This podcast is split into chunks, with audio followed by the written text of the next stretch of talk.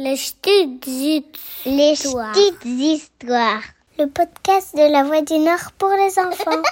C'est quand Noël Il arrive quand le Père Noël Bienvenue dans le calendrier de l'Avent des petites histoires, où chaque jour une nouvelle surprise t'attend pour patienter jusqu'à Noël.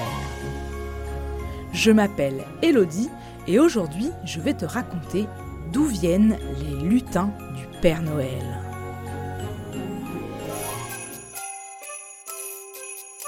Ils font des farces dans la maison pendant la nuit et tu t'es peut-être réveillé ce matin en découvrant la nouvelle bêtise réalisée par les lutins du Père Noël.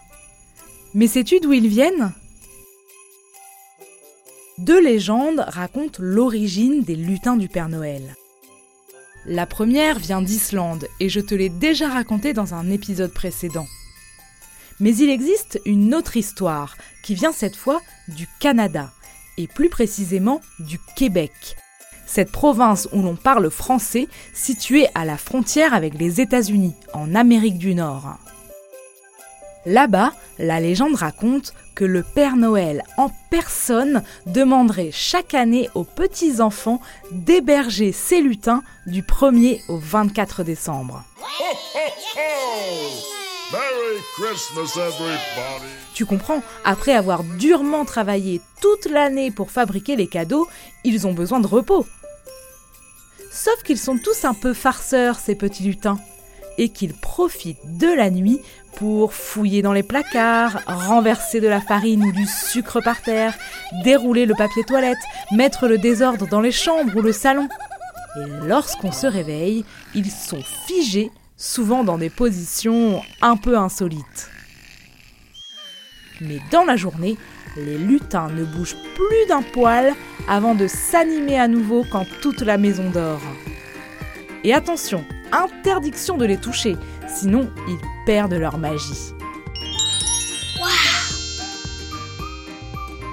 Les détails de cette légende reviennent au Québécois Régis Tremblay.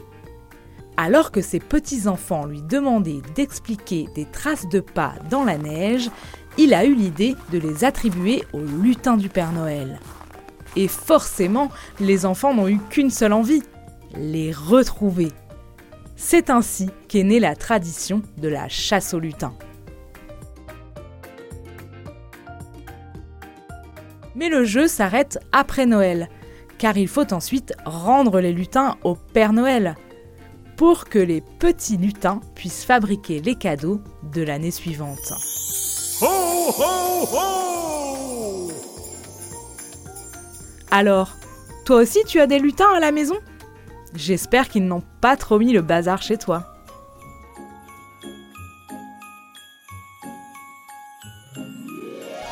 Tu peux écouter les petites histoires sur le site internet de La Voix du Nord ou sur ta plateforme d'écoute préférée. Et si tu aimes ces histoires, n'hésite pas à t'abonner ou à laisser un commentaire.